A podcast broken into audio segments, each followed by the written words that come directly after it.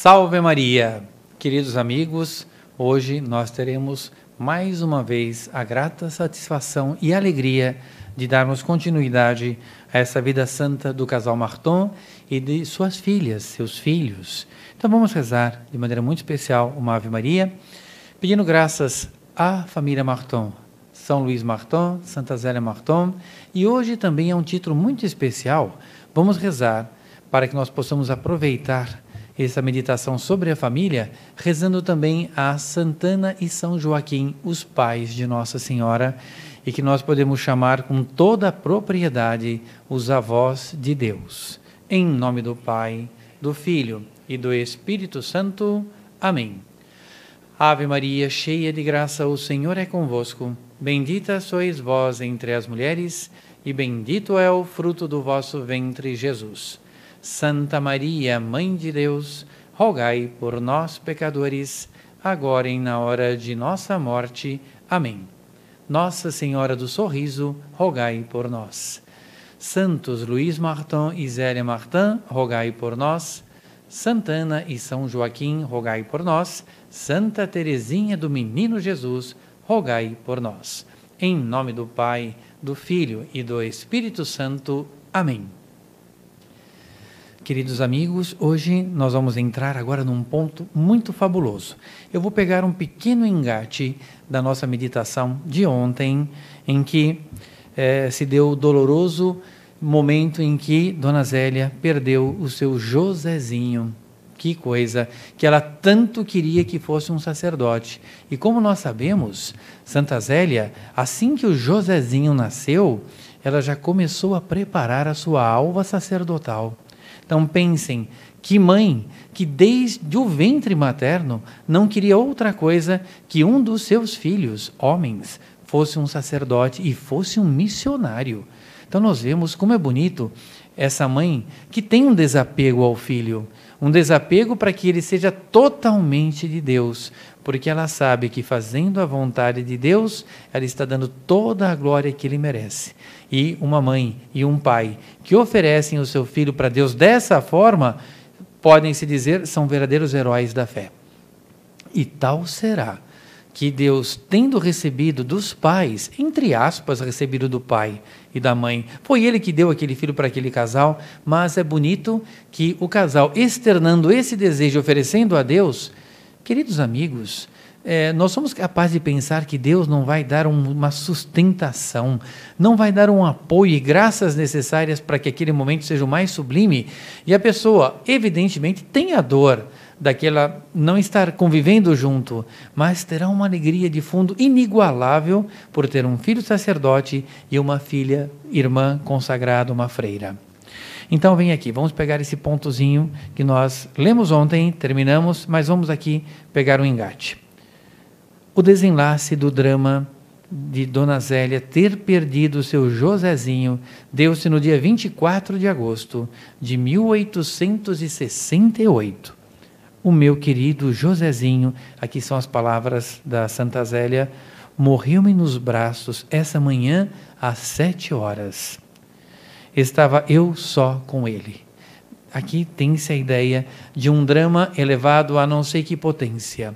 A mãe sozinha com seu filhozinho nos braços e assistindo que a cada minuto a vida do corpinho do José vai se evanecendo, vai deixando cada vez mais até o momento em que aquela alma tão pura e inocente, batizada, entrega a sua alma a Deus e aquele menino sobe como um anjo para o céu. Mas é a morte, é o drama, é a separação. Estava eu só com ele. Passou uma noite de cruel sofrimento. E aqui, queridos amigos, sem dúvida nenhuma, o cruel sofrimento foi dele, do Josézinho, mas sobretudo dela. Porque o Josézinho, quando faleceu, ela teve um alívio em ver que ele já não estava mais acometido por aquela dor mas no coração dela continuou. E eu pedia com lágrimas que Nosso Senhor o levasse. Foi um alívio quando o vi dar o último suspiro. Colocou-lhe na fronte uma coroa de rosas brancas, deitou-o no caixão pequenino e, intrépida na sua fé, conservou-se junto de si até o fim. Aqui nós vemos a, a vocação materna levada até as últimas consequências. É a mãe que está disposta a dar a vida pelo filho. E, no entanto, tendo Deus pedido aquela vida, colhida ainda quando um brotinho que tá, estava nascendo, mas a mãe estava ali, agradecendo a Deus por tudo e ao lado do caixão rezando pelo seu filhinho. Sem dúvida nenhuma, como nós sabemos, um santo. E então, vem aqui, queridos amigos, uma carta lindíssima da sua irmã, que eles, elas intitularam de Santinha de Mons. Então, era a freira, a irmã de Dona Zélia, mais velha, que soube da notícia e escreve uma carta para consolar a sua irmã. Subtítulo: Quando o dono do pombal leva os pombinhos ao paraíso. Aqui nós já entendemos, não é? Quando o dono do pombal leva os pombinhos ao paraíso. Mandou-lhe a Santinha de Mon essa resposta. As palavras da irmã. Apoiada na esperança profética de futura compensação e aqui vem as palavras tão bonitas da Santinha de Mon. Quando o dono do pombal vai tirar os filhotinhos, as pombas não, se, não opõem resistência, sabendo que é o dono do pombal. Mas se fosse outro, queixavam-se, defenderiam seus filhotinhos. Vejam que bonito. Quando um dono de um pombal vai pegar aqueles primeiros filhotinhos, as pombas conhecem, reconhecem o dono do pombal, não colocam obstáculos. Pode pegar os nossos filhotinhos, que nós sabemos que ele vai estar no bom lugar, porque o dono está pegando. Se fosse um estranho, aí elas defenderiam é, como um gavião. Mas é o dono do pombal que pediu para Dona Zélia. Pombal é uma imagem muito bonita do céu, onde estão os pombinhos inocentes. Ora, foi, na verdade, o senhor do pombal que veio buscar o seu pombinho para o paraíso. Portanto, devemos estar resignada com todas as nossas forças às suas vontades. Então, aqui é uma santa incentivando e animando outra santa. Queridos amigos, irmãos e irmãs, nós devemos pedir muito a Nossa Senhora do Sorriso, que é a devoção do casal Martin, que venham famílias assim na nossa sociedade, que o mundo seja todo ele pervadido de famílias assim, que tem esse desejo de animar, esse desejo de santificar, de produzir filhos santos, filhas santas para a igreja, para a vocação sacerdotal, para a vocação matrimonial, enfim, tudo. E já imaginaram é, se todas as crianças, todos os casais fossem assim, o mundo seria verdadeiramente um paraíso terrestre. Subtítulo: Dona Zélia cuida do pai em sua última enfermidade. E nós vemos aqui como, por assim dizer, Deus não poupou a senhora Zélia de muito sofrimento. Já perdia dois filhos e agora ela iria cuidar do senhor seu pai também em fase terminal. E, no entanto, nós vemos a dedicação dessa senhora. Que bonito. Devido à sua doença, o pai de Dona Zélia, o senhor Guerron, foi levado a Lesson para viver com a filha. Assim, ela poderia cuidar melhor dele. Então, certamente ela pediu: meu pai, venha para cá. E com tantas crianças, no entanto, ela não mediu esforço para cuidar do pai, que também era cometido por uma enfermidade muito grave. Zélia ao irmão, olha o que ela escreve na carta: Sou eu quem lhe faço os curativos. Coitadinho do nosso querido pai que pena ele nos faz. Mas tudo suporta com muita paciência. E para o pai ter essa atitude, nós vemos que é um pai virtuoso também. Ou seja, estava cometido por muitos ferimentos. Então, Dona Zélia fazia com todo carinho os curativos. E, no entanto, em nenhum momento reclamava de dor, mas estava resignado com esse sofrimento. Porque, como nós sabemos, queridos amigos, o sofrimento resignado é uma moeda que eu posso comercializar com Deus e é uma moeda de grande valor. Como Deus gosta de ter esse, esse, esse valor monetário nas suas mãos, os sofrimentos bem aceitos. Mas o mal redobrou. A visitandina mandou-lhe uma imagem com os dizeres. Aí, portanto, a irmã, a Santinha de Mão. Querido papai, a morte é um sono. É o fim do dia em que a alma vai receber o prêmio do seu trabalho. A fim, o fim do exílio após o qual o filho encontra um pai amado com ternura. Vejam aqui como é interessante essa cartinha da Santinha de Mão. Por quê? Ela via que o pai estava numa fase terminal, mas ela tinha certeza de que uma alma piedosa estava se preparando da melhor maneira possível, com os sacramentos, sempre vivendo em estado de graça, com as comunhões frequentes, recebendo a unção dos enfermos, que evidentemente deve, deve ter prolongado muito a sua vida. Mas vejam que interessante, papai, a morte é um sono. Dos que vivem na graça de Deus, dos que têm a, fé e a certeza do encontro com Deus na visão beatífica, um sono é o fim de um dia. Ou seja, o, o dia está terminando e nós vamos uh, dormir e amanhecer no céu. Já pensaram? A aurora de uma alma bem-aventurada é o céu, é o nascer para a visão beatífica. A face de Deus, comparar com o sol, meu Deus, que pouco! Todos os sóis de todo o universo somado não dá uma fagulha do brilho da face de Deus. E é assim que nós devemos ver a nossa partida para a eternidade como um sono, um dia que termina, mas uma aurora que começa. O fim do exílio, após o qual o filho encontra com o Pai amado e toda a sua ternura. Quanto aos últimos sacramentos, já os tinha recebido. Não é verdade que quando uma alma está assim preparada, a dor sempre existe, mas nós temos a certeza de que aquela dor vai ser sanada porque nós temos a certeza da bem-aventurança. O medo do padre, o receio de afligir o penitente eram coisas desconhecidas para esses cristãos de rija têmpera.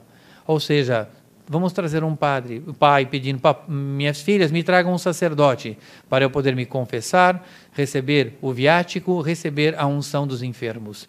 Almas que têm uma têmpera rija é assim, não tem medo dessa situação. E como é bonito poder atender pessoas que às vezes se encontram enfermas, estão em estado grave, mas que recebem com muita piedade o sacramento da confissão, portanto se confessam, e depois recebem a unção dos enfermos. Queridos amigos, eu posso dar um testemunho. Muitas almas que assim recebem esse sacramento ficam inteiramente curadas, re renovam a sua saúde, são curadas das enfermidades. É impressionante. Não tenham receio de, sempre que necessário for, chame um sacerdote para atender os enfermos. E aqui vem uma outra carta de Dona Zélia à sua cunhada. Morrerá o ancião a 3 de setembro. Tenho o coração despedaçado de dor e ao mesmo tempo cheio de celeste consolação. É o equilíbrio de uma alma. Sofre, mas tem consolação, por ter a certeza da bem-aventurança daquela alma. Às três horas, ele ainda fazia o sinal da cruz. Tenho a esperança e até a certeza que o meu querido papai terá sido bem recebido por nosso Senhor. Talisita finisita, tal foi a vida, tal será a morte. Oxalá a minha morte venha a ser semelhante à dele. Já pensaram? A morte do Pai serviu de exemplo de como, no momento em que Deus nos chamar, devemos nos apresentar diante dele. Subtítulo: Maria e Paulina no internato doença da visitandina. Então, as duas filhas de Dona Zélia vão para o internato próximo praticamente do outro lado da rua, de onde estava a tia mais velha, a irmã mais velha de Dona Zélia, como a irmã visitandina, a chamada Santinha de Mão. Para formar bem as filhas, Dona Zélia mandou as mais velhas, Maria e Paulina, a Mons, para o internato existente ao lado do convento das visitandinas, e assim poderiam beneficiar-se da influência da tia. Então vejam que interessante. Dona Zélia queria que aquela vida virtuosa da irmã mais velha, que era uma freira, pudesse influenciá-las por osmose, fazer um bem à alma daquelas duas meninas, as mais velhinhas da Dona Zélia. E, dessa forma, receber uma educação esmerada. A separação das filhas foi muito dolorosa para o senhor Martin. Aí quem sentiu foi o pai. Vejam que coisa curiosa, como a providência vai compensando os sofrimentos. A mãe sustenta a família no momento em que um filho parte. E aqui a mãe sustenta também o pai no momento em que as filhas vão fazer a visita, porque foi um golpe duro para ele. Em, em, outro momento é o Monsieur Martin que consegue sustentar Dona Zélia quando ela perde um outro filho. E assim, por assim dizer, esse equilíbrio dos arcos góticos, aquele estilo arquitetônico, um apoia o outro. Como é bonito. Quando um fraqueja, o outro sustenta. E assim, vice-versa. Porém, a religiosa foi acometida por uma tuberculose de evolução lenta, o que afligiu sobremaneira a mãe. Ao irmão e à cunhada. Um outro trechinho da carta que ela conta a situação da Santinha de Mão. Se a perder, perderei tudo porque quero-lhe muito e é muito útil às minhas filhas. Então, é bonito como a dona Zélia depositou toda a confiança na sua irmã para que as suas duas filhas mais velhas tivessem uma esmerada e virtuosa formação. E aqui vem um subtítulo: Preparando Maria para a primeira comunhão. Era uma outra filha e finalmente chegou o dia da primeira comunhão. Aqui, queridos amigos, é outro ponto importante. Uma família católica como essa, o momento da primeira comunhão era, quiçá, das maiores solenidades que uma criança podia receber. A primeira comunhão, receber corpo, sangue, alma e divindade de nosso Senhor Jesus Cristo. Que bonito. Aproveitaram, então, a lentidão da doença, que estava com uma tuberculose lenta, para prepararem antecipadamente Maria para a sua primeira comunhão. Para isso, Dona Zélia escreve magníficas cartas, tão belas e tão profundas que as próprias religiosas tomavam conhecimento delas com piedade, com piedosa avidez. Veja que interessante. Dona Zélia era uma mãe de família, uma esposa tão exemplar e escrevia com tanta piedade que quase nós podemos imaginar que as freiras visitandinas de Mont reuniam-se, por exemplo, no refeitório para fazer uma leitura da carta da senhora Zélia. Que bonito. A filha considerava essa coleção como seu mais precioso tesouro e as levava para casa nas férias para reler as cartas, meditar naquelas palavras da mãe. Guardava, eu não tenho dúvida, como uma relíquia. Ou seja, via com a preciosidade de uma relíquia as cartas da, da sua mãe. Que bonito. Mas, ai, um dia verificou com desolada e até lágrimas que pre os preciosos maços de cartas tinha desaparecido. Luísa, a criada que não dava atenção a essas coisas, tinhas aproveitados para acender a fogueira. Meu Deus, que provação! Que tesouro deviam ter essas cartas. Hum, meu Deus. Bom, um dos conselhos mais veementes que a mãe dava à filha era, de, era o de arrancar a Deus a cura da irmã Dositeia. Então, minha filha, peça na sua primeira comunhão que possa curar a nossa minha irmã, sua tia. No, no dia da primeira comunhão, repetia ela cada passo: alcança-se tudo o que se pede. E a criança assim o atendeu. Aprendeu o catecismo com um entusiasmo sem igual. No íntimo da minha alma, contou ela mais tarde, pensava que Jesus tinha feito crer a todas, a todos, que a minha tia ia morrer, por ter pressa de se dar a mim. Este pensamento enchia-me de alegria. Então nós vemos uma criança inocente, fruto de um casal santo. Meu Deus, quantos, quantos maravilhamentos nós temos na leitura desses textos magníficos.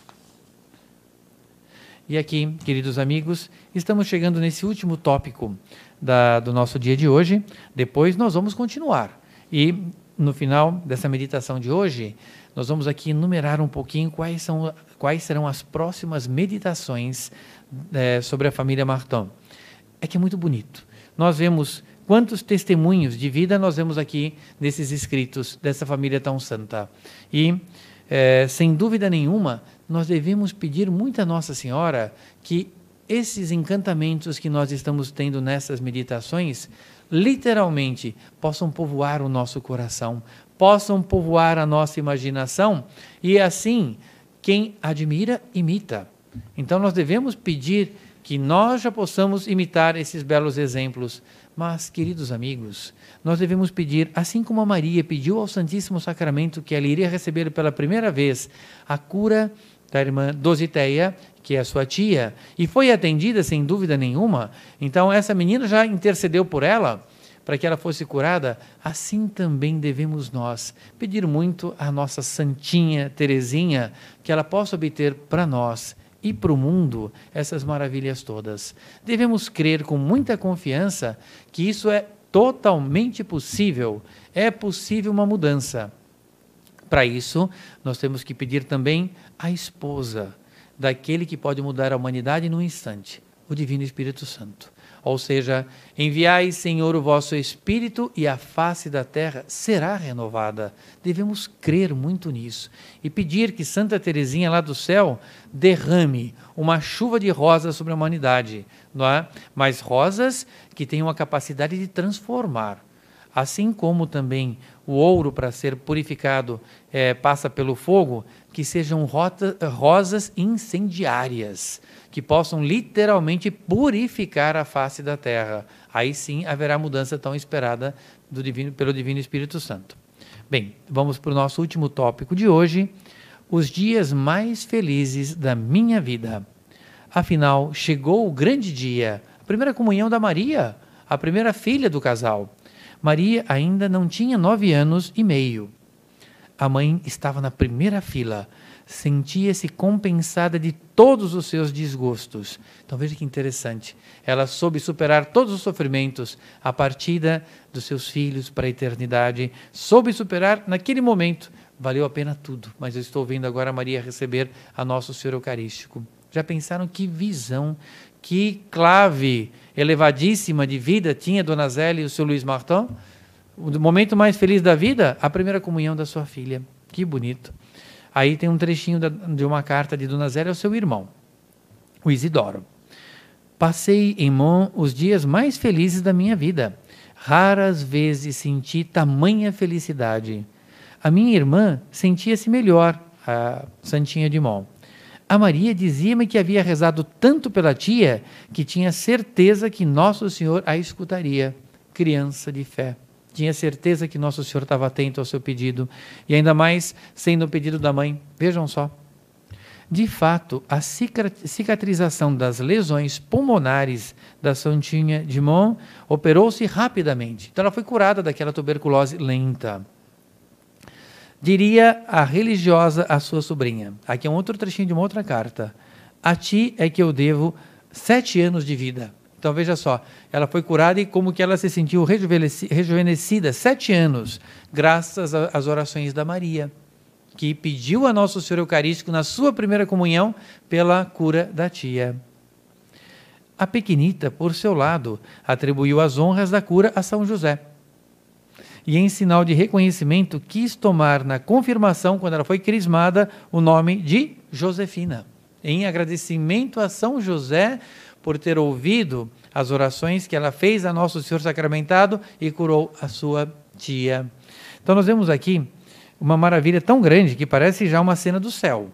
Então, a tia que é santa agradece a sua sobrinha, que é santa também. Mas a sobrinha não quer tomar para si o agradecimento daquela cura. Então ela reporta para São José. Certamente no céu, São José, não, minha filha, foi a, foi a minha esposa que fez essa cura. E aí Nossa Senhora, mas essa cura não, não aconteceria se o meu divino filho não tivesse criado uma graça para isso. Esse relacionamento do céu deve ter um espelho aqui na terra. Nós devemos procurar imitar essas maravilhas todas. Então hoje ficamos por aqui e vamos ler aqui alguns subtítulos dos próximos das nossas próximas meditações. A casa sob o temporal. Uma família santa em meio à guerra. E aqui então começam os sofrimentos atrozes. Guerra, então, são essas guerras que destroem, destroçam e matam. Essa família estava no meio da guerra. Coragem de uma mãe heróica. Esse é um dos subtítulos. Depois, Nascimento de Santa Teresinha e o Calvário de uma mãe. Então veio, enfim, virá à luz, enfim, a grande Santa Teresinha, mas ao mesmo tempo, para que ela pudesse dar a luz a essa grande santa, Deus pediu a cruz para ela. Então vem o sofrimento também dela. O seu Martin, viúvo, portanto a dona Zélia foi para a eternidade junto dos seus, as suas filhas e os seus filhos. As filhas religiosas, doença do senhor Martin e sua morte. Então, queridos amigos, esses serão os próximos temas da nossa meditação. Maravilhosos, maravilhosos temas. Rezemos para que a divina providência continue derramando graças muito abundantes sobre todos nós, para que nós não percamos essa maravilha, mas depois sejamos os arautos também de Santa Teresinha. Vamos difundir, vamos divulgar essa maravilhosa devoção. Fiquei muito feliz porque muitas pessoas que nos acompanham têm fornecido materiais fantásticos que serão utilizados nessas meditações. Eu não posso deixar de citar aqui a Dona Maria de Fátima Schaefer, o senhor Jurandir, que tem sempre nos fornecido materiais de primeira categoria. Que Nossa Senhora lhes pague. Nesse sentido, vamos agora rezar uma Ave Maria e nos despedirmos com uma benção. Em nome do Pai, do Filho e do Espírito Santo. Amém. Ave Maria, cheia de graça, o Senhor é convosco. Bendita sois vós entre as mulheres, e bendito é o fruto do vosso ventre, Jesus. Santa Maria, Mãe de Deus, rogai por nós, pecadores, agora e na hora de nossa morte. Amém. Nossa Senhora do Sorriso, rogai por nós. São José, rogai por nós. Santos Luís Marton e Zélia Marton, rogai por nós. Santana e São Joaquim, rogai por nós. Santa Teresinha do Menino Jesus, rogai por nós. O Senhor esteja convosco, Ele está no meio de nós. Que a bênção de Deus Todo-Poderoso, Pai, Filho e Espírito Santo, desça sobre vós e vossas famílias e permaneça para sempre. Amém. Salve Maria!